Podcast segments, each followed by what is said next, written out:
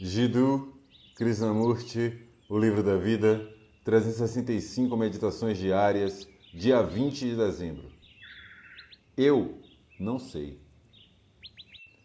Se alguém consegue realmente chegar àquele estado de dizer eu não sei, isso indica um senso extraordinário de humildade. Não há a arrogância do conhecimento, nem a resposta da autoassertiva para causar uma impressão. Quando você consegue realmente dizer eu não sei, o que muito poucos são capazes de dizer, todo medo desaparece. Porque todo o senso de reconhecimento, a busca na memória, chegou a um fim. Não há mais investigação no campo do desconhecido. Então vem a coisa extraordinária.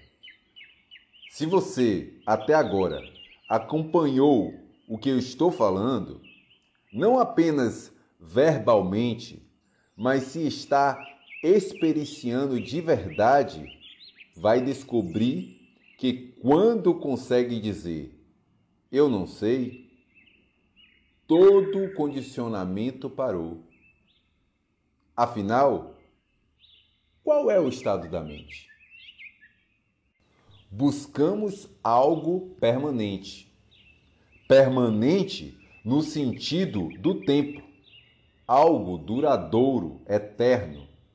Vemos que tudo o que nos diz respeito é transitório, está em fluxo, nascendo e morrendo, e a nossa busca é sempre estabelecer algo que vai durar dentro do campo do conhecido.